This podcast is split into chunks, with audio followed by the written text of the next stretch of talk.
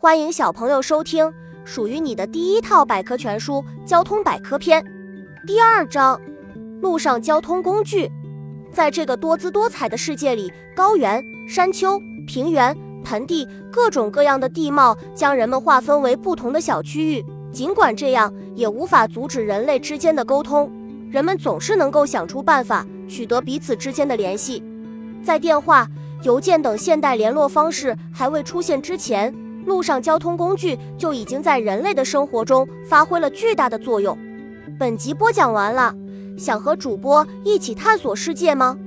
关注主播主页，更多精彩内容等着你。